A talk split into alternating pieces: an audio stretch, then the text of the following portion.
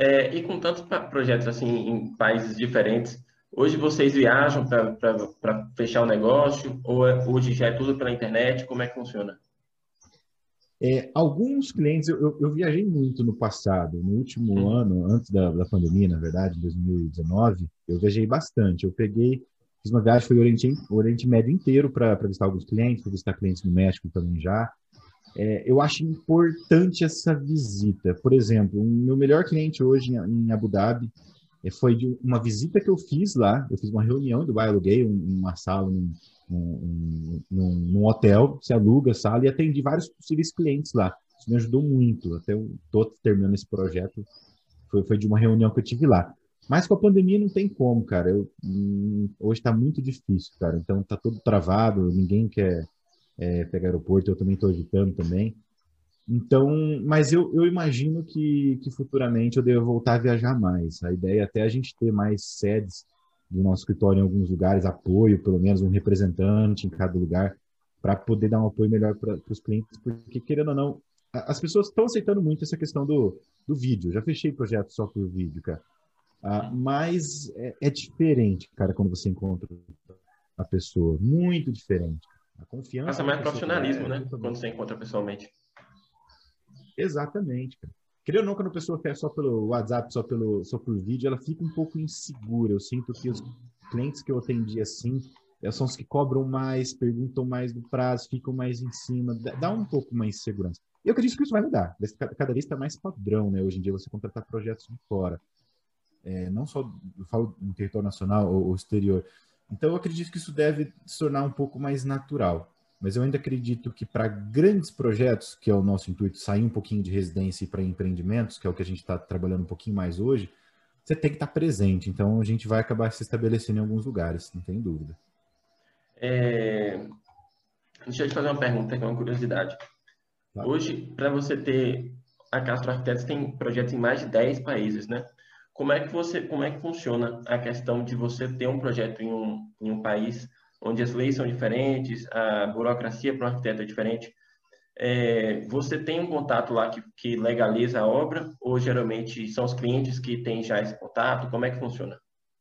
Cara, é, como falei, quando começou, começou bem amador. Começar amador que eu falo é o cliente te passar. Você pede, ah, seu projeto é em Jeddah, na Arábia Saudita. Vou dar um exemplo. Uhum. Já, um dos primeiros projetos foi lá.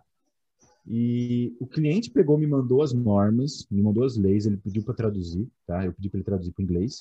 Em alguns países já tem inglês, alguns países você acha ela em duas línguas, mas nesse caso ele traduziu, mandou para mim os recursos, alturas máximas, pá, pá, pá. fora as questões de norma, o que, que pode no recurso, o que não pode, tem as questões também ah, os padrões de arquitetura. Vou dar um exemplo: tamanhos de portas são diferentes, desde a altura à largura. Por exemplo, na, na, na Arábia Saudita são maiores do que aqui, aqui é um pouquinho menor a tradução, uhum. tanto em altura também.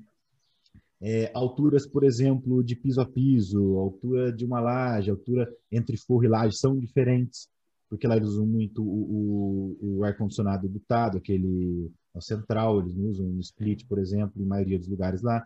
Então, assim, tudo isso é, eu, no começo eu sabia que, que não poderia não ser igual, então eu comecei a fazer memoriais, é, é como se fossem uh, checklists de que eu mando para o cara e ele vai, vamos lá, me passar todas as informações que eu preciso para fazer aquele projeto, tanto de lei quanto de quanto de, de normas técnicas, tá?